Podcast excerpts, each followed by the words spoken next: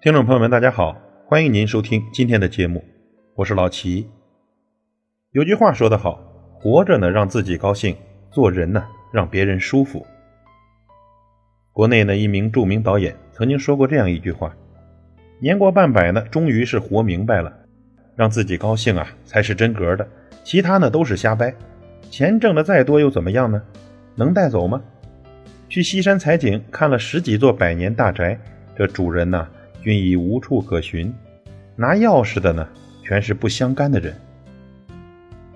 说这钱财呢，够用就行，挣的再多，你真的带不走一文。人生关键是要让自己活得开心，活出真性情、真境界和真意义，如此呢最好。谁规定每个人一定要活得精彩了？我本平凡，不求精彩，只求自在。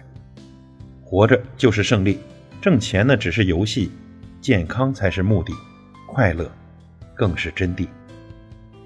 在红尘俗世中，大多数人呢并不觉得轻松，生计的奔波，人世的琐碎，交织成了生活。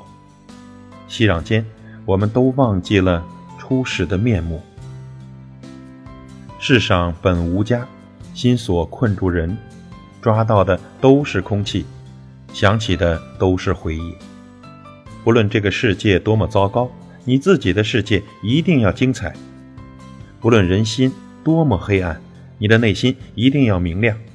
不要用糟糕呢去对付糟糕，更不要用黑暗去对付黑暗。也许行走的意义就在于繁华看尽后，心灵的自由。而我们如此执着，只是因为生命只有一次。对于身外之物，何须执着呢？言外之意不必猜忌，但看世间的热闹，也笑看世界的清冷。我们的幸福和快乐，需要在生活中慢慢的感受，用心的体会，而不是靠别人的赞誉和认可编织而成。活着呢，不给别人添堵，更重要的是要让自己高兴。我们再来说，做人呢，要让别人舒服。有的人呢，生怕别人舒服，尽量的让别人不舒服，而只要自己舒服就行。最终的结果呢，就是你不让别人舒服，别人也不会让你舒服的。细细想来呢，我们身边还真有不少这样的人。其实让别人舒服呢，就是替他人着想。首先呢，要照顾人性中无伤大雅的虚荣。比如说，古人有这样一句俗语：“逢人减寿，见货添钱。”尽管呢，人人都巴不得自己活得尽可能的长寿，但是啊，年纪大的人都不愿意别人说出自己的真实年龄，而是希望别人把自己的年纪说得越小越好。所以呢，我们在猜测别人年龄的时候呢，要尽可能猜的小一点，意思是呢，对方像年轻人一样健康，还可以像年轻人一样长久的享受生命的欢乐。看到别人买的东西，应该把价格呢猜得比实际价值。稍微的贵一点，这才容易显出对方有眼力，会买东西，让别人舒服。其次呢，是要照顾别人的利益和面子。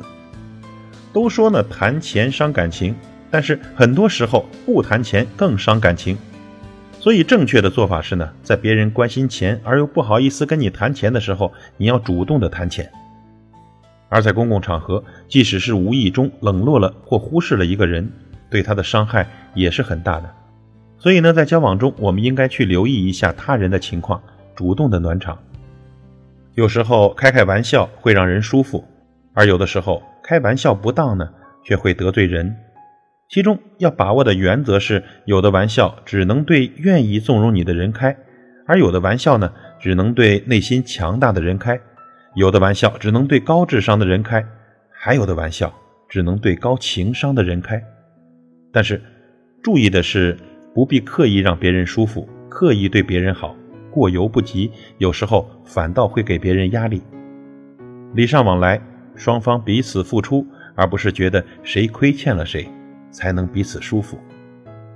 处事让一步为高，待人宽一分是福。感谢您的收听，我是老齐，再会。